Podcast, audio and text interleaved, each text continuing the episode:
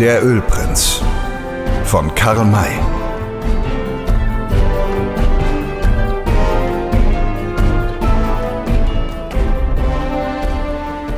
Die beiden Helden dieser Tat hatten nicht Zeit gefunden, auf Vorkommnisse zu achten, dessen Folgen ihnen später sehr ärgerlich werden sollten. Dem Kantor Emeritus war nämlich plötzlich eingefallen, dass er in der oberen Westentasche, die ihm nicht geleert worden war, sein Federmesser stecken hatte. Er wollte den Fehler, den er begangen hatte, wieder gut machen und ging, während alle anderen für Old Shatterhand und Winnetou Augen hatten, zu Poller hin, setzte sich neben ihm nieder und sagte: Eben denke ich daran, dass ich ein Federmesser habe. Sie wollen meinen Kameraden mithelfen. Hier ist es. Schön, schön, antwortete Poller entzückt. Legen Sie sich lang neben mich und schneiden Sie mir die Riemen an den Händen entzwei, doch so, dass niemand es sieht. Wenn Sie mir dann das Messer geben, besorge ich das weitere selbst. Aber Sie müssen dann auch meine Gefährten von ihren Fesseln befreien. Natürlich, natürlich.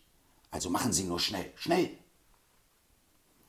Der Kantor kam dieser Aufforderung nach und gab Poller das Messer in dem Augenblick, als Old Shatterhand das Durchschneiden der Riemen, mit denen die Weißen gefesselt waren, selbst besorgte. Da meinte der Emeritus: Sehen Sie dorthin! Nun ist Ihre Hilfe nicht nötig. Old Shatterhand wird auch Sie freimachen. Sie können mir mein Messer wiedergeben. Fällt mir nicht ein, entgegnete Poller. Machen Sie sich schnell zu Ihren Leuten, rasch. Wir kommen dann gleich nach.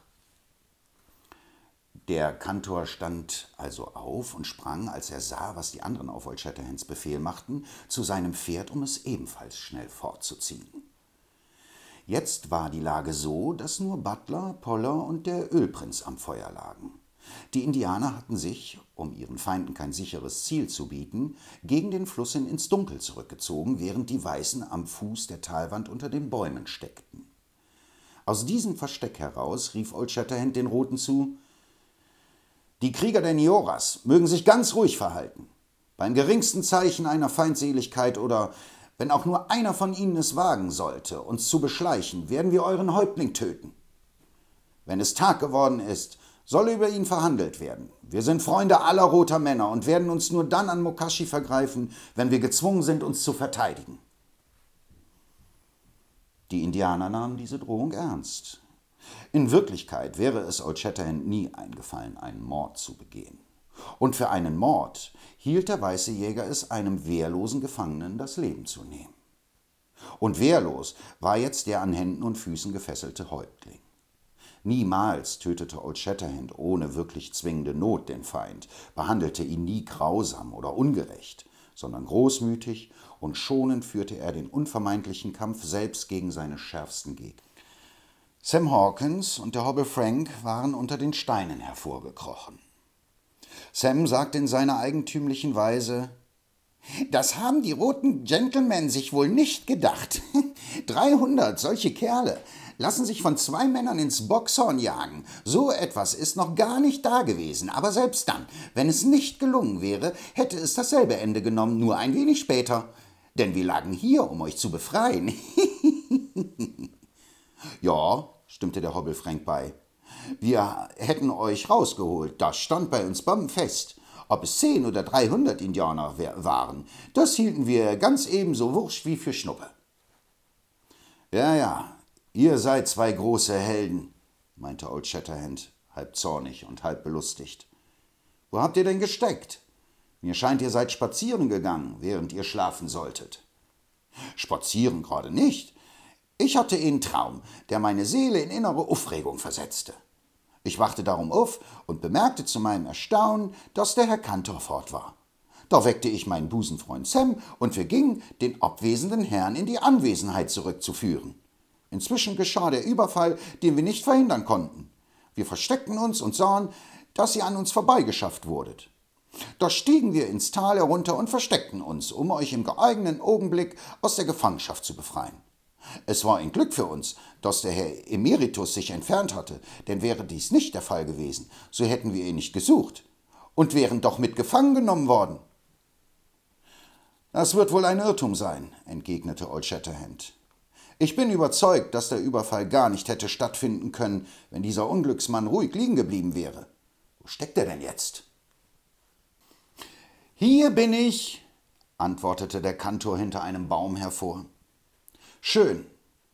Sagen Sie mir doch um aller Welt willen, wie es Ihnen einfallen konnte, sich von unserem Lagerplatz zu entfernen. Ich wollte Wasser holen, Herr Shatterhand. Wasser? Hier unten vom Fluss? Ja, sollte man so etwas für möglich halten. War denn Ihr Durst so groß, dass Sie ihn nicht bis morgen früh bezwingen konnten? Ich wollte doch das Wasser nicht für mich, sondern für meinen Freund, Herrn Hobblefrank. Er klagte über Durst, und ich hatte mich mit ihm im Streit überworfen. Das wollte ich wieder gut machen, indem ich ihm behilflich war, seinen Durst zu löschen. Welch ein Unsinn. Eines albernen Zankes wegen haben Sie uns aller Leben in Gefahr gebracht. Wahrlich, wenn wir hier nicht mitten in der Wildnis wären, würde ich Sie auf der Stelle fortjagen. Das kann ich aber leider nicht, weil Sie da unbedingt zugrunde gehen würden. Ich? Glauben Sie das ja nicht. Wer eine so hohe künstlerische Sendung zu erfüllen hat, wie die meinige ist, der kann nicht zugrunde gehen. Ach, lassen Sie sich doch nicht auslachen. Ich werde Sie in Zukunft des Abends anbinden müssen, damit Sie künftig keine Dummheiten mehr machen können. Und dann an dem ersten zivilisierten Ort, den wir erreichen, lasse ich Sie sitzen. Dann dürfen Sie meinetwegen Stoff für Ihre berühmte Oper suchen, bei wem und so viel, wie Sie wollen. Ist es Ihnen gelungen, den Fluss hier unten zu erreichen? Der Emeritus verneinte und berichtete seine Festnahme, wie es ihm ergangen, einschließlich dem Umstand, dass er Poller sein Messer geliehen hatte. Blow it, hol's der Kuckuck, rief Old Shatterhand. Ist dieser Mann ein Unglücksrabe? Da müssen wir schnell dafür sorgen, dass sie uns nicht entkommen. Ich werde es wagen, an das Feuer zu gehen, um sie wieder zu binden. Will dabei nur hoffen, dass es den Nioras nicht einfällt, mich. Er wurde durch ein lautes Geschrei der Nioras unterbrochen. Als er nach dem Feuer blickte, sah er dessen Ursache. Nämlich Poller, Butler und der Ölprinz hatten sich plötzlich von ihren Plätzen erhoben und rannten fort, dorthin, wo die Pferde der Indianer standen. Sie reißen aus, sie reißen aus, schrie der Hobble Frank. Rasch auf die Pferde und ihnen nach, sonst. Er vollendete den Satz nicht, um seinen Worten sofort die Tat folgen zu lassen. Doch Old Shatterhand hielt ihn fest und gebot: Hier bleiben und still, horcht. Man sah und hörte, dass die Indianer nach ihren Pferden rannten. Aber die drei Flüchtlinge waren rascher als sie. Man vernahm trotz des Wutgeheuls ganz deutlich den Hufschlag der Pferde, deren sie sich bemächtigt hatte und auf denen sie davon galoppierten. Da sind sie fort, futsch, für uns verloren in alle Ewigkeit, jammerte der Hobble Frank. Wir wollten ihnen nach, warum sollte ich denn nicht? Weil es nichts genützt hätte und auch sehr gefährlich war, antwortete Old Shatterhand.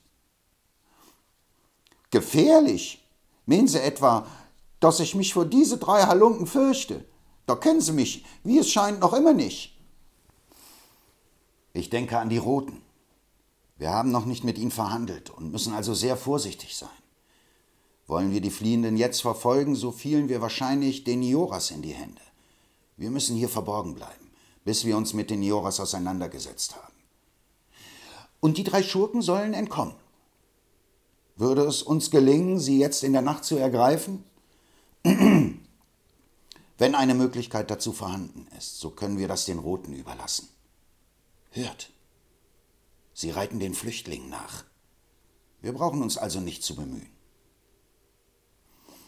Ach was, selber ist der Mann. Diese Indianer werden sich keine große Mühe geben. Damit würden sie nur beweisen, dass sie klug sind. Wenn wir warten, bis es Tag geworden ist, können wir die Spuren sehen und ihnen folgen. Aber der Vorsprung, den die Kerls dann haben, den holen wir ein. Es ist dann ganz leicht, sie festzunehmen, weil sie sich nicht verteidigen können.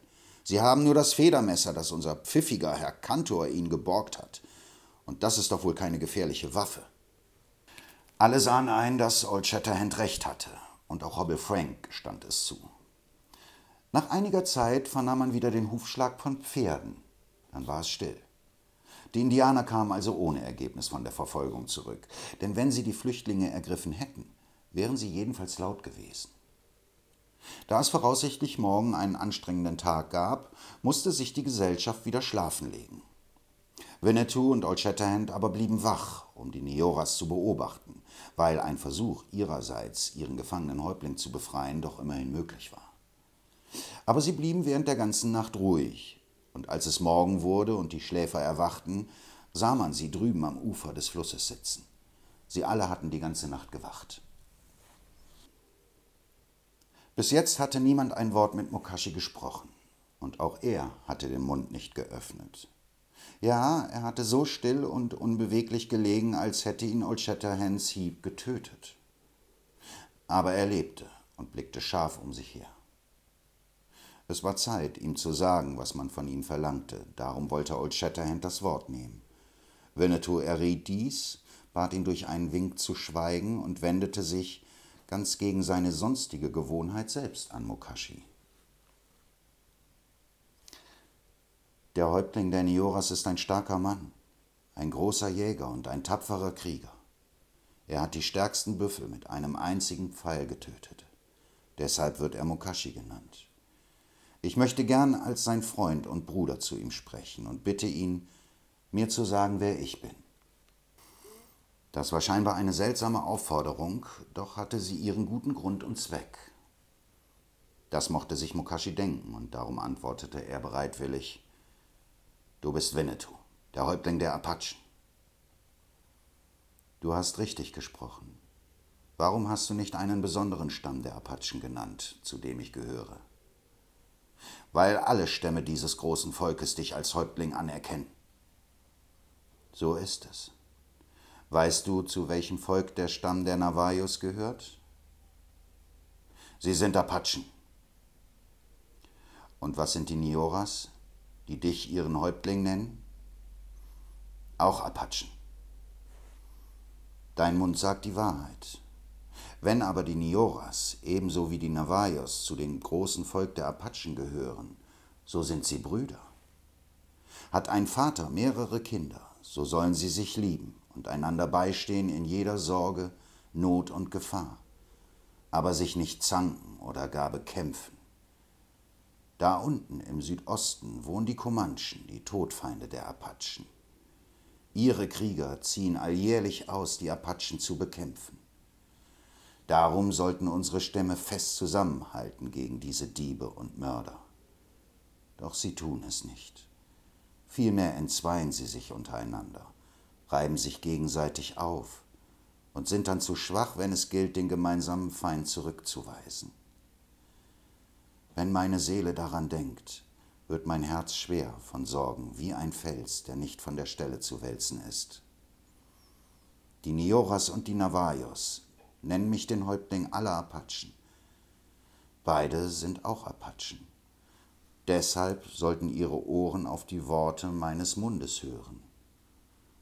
Du hast mich und meinen weißen Brüder gefangen genommen, obgleich wir euch nichts getan haben und obwohl ich eines Stammes und Volkes mit dir bin. Kannst du mir für dein jetziges Tun einen Grund angeben, den ich anerkennen muss? Ja, Winnetous Herz hängt mehr an den Navajos als an meinem Stamm. Mukashi irrt. Winnetou ist euer aller Bruder. Aber seine Seele gehört den Bleichgesichtern, die unsere Feinde sind. Auch das ist ein Irrtum. Winnetou liebt alle Menschen, gleich viel, ob sie eine rote oder eine bleiche Farbe haben, wenn sie Gutes tun. Und er ist der Feind aller bösen Menschen, ohne zu fragen, ob sie Indianer oder Weiße sind. Das Beil des Krieges ist ausgegraben, und nun zieht der Bruder gegen den Bruder, um sein Blut zu vergießen. Das ist nicht gut, sondern bös, und darum ist Winnetou heute nicht euer Freund. Doch dürft ihr auch nicht meinen, er sei euer Feind. Er hilft weder euch noch den Navajos, sondern möchte euch mahnen, den Tomahawk des Krieges wieder zu vergraben und Frieden walten zu lassen. Das ist nicht möglich. Das Beil, das die Hand des Kriegers einmal ergriffen hat, darf nicht eher zur Ruhe kommen, als bis es Blut gekostet hat. Wir hören auf keinen Mund, der vom Frieden redet. Auch auf den meinen nicht? Nein, So sehe und höre ich, dass jedes meiner Worte vergeblich sein würde. Winnetou aber pflegt nicht unnütz zu reden, er wird also schweigen. Fechtet euren Streit mit den Navajos aus, aber hütet euch, Winnetou und seine weißen Brüder mit hineinzuziehen. Du hast uns als Feinde behandelt, das wollen wir vergessen. Nun befindest du dich in unseren Händen. Dein Leben ist in unsere Gewalt gegeben. Soll man in den Zelten eurer Feinde erzählen, Old Shatterhand und Winnetou, nur diese beiden Männer haben Mukashi gefangen genommen, obgleich er 300 Krieger bei sich hatte? Winnetou sprach diese Frage mit gutem Grund aus. Es war für Mukashi unbedingt eine Schande, unter solchen Umständen und trotz seiner großen Kriegerschar festgenommen zu sein. Er sollte seine vorherigen Gefangenen ungehindert ziehen lassen und dafür selbst freigegeben werden. Ging er nicht darauf ein, so musste ihn dann das Versprechen, dass seine Schande verschwiegen bleiben solle, doch noch willfährig machen. Er sah jetzt finster vor sich hin und antwortete nicht. Darum fuhr Winnetou fort, Deine Krieger haben vernommen, dass du sofort getötet wirst, wenn sie uns angreifen. Hast du es auch gehört, als mein Bruder Old Shatterhand es ihnen hinüberrief? Ich bin ein Krieger und fürchte den Tod nicht. Meine Leute werden mich rächen. Du irrst. Wir befinden uns hier unter dem Schutz der Felsen und Bäume. Auch haben wir nie die Zahl unserer Feinde gefürchtet. So mögen meine Leute mit mir sterben. Sie tragen ja ebenso wie ich die Schande, von der du vorhin gesprochen hast. Wenn du klug bist und sie dir gehorchen, wird diese Schande nicht auf euch liegen bleiben. Wir versprechen dir nicht davon zu reden. Da leuchteten die Augen Mokashis freudig auf und er rief: Das versprichst du mir? Ja. Und hat Winnetou jemals sein Wort gebrochen? Nein, aber sage mir, wie ihr euch dann gegen uns verhalten werdet, wenn wir euch ziehen lassen. So wie ihr euch gegen uns verhaltet. Folgt ihr uns, um uns von neuem zu bekämpfen, so werden wir uns wehren. Wohin werdet ihr euch wenden? Etwa zu den Navajos? Wir müssen den drei entflohenen Gefangenen folgen. Wo sie hingeritten sind, dahin reiten wir auch. Sind sie zu den Navajos, so suchen wir auch diese auf und steht ihnen gegen uns bei? Wir werden sie zum Frieden ermahnen, so wie ich euch dazu angehalten habe. Ich sagte dir ja schon, dass wir nicht eure Feinde sind, aber auch nicht die ihrigen. Entscheide dich schnell, wir müssen bald aufbrechen, sonst bekommen die drei Bleichgesichter einen zu großen Vorsprung. Mukashi schloss die Augen, um alle für und wider zu überlegen. Dann schlug er sie wieder auf und erklärte, Ihr sollt alles zurückbekommen, was euch gehört, und dann fortreiten können. Ohne dass ihr uns verfolgt? Wir werden nicht mehr an euch denken. Dafür aber werdet ihr nicht davon reden, wie ich hier in eure Hände geraten bin. Einverstanden. Ist mein Bruder Mokashi bereit, mit uns hierüber die Pfeife des Friedens zu rauchen? Ja, bindet mich los.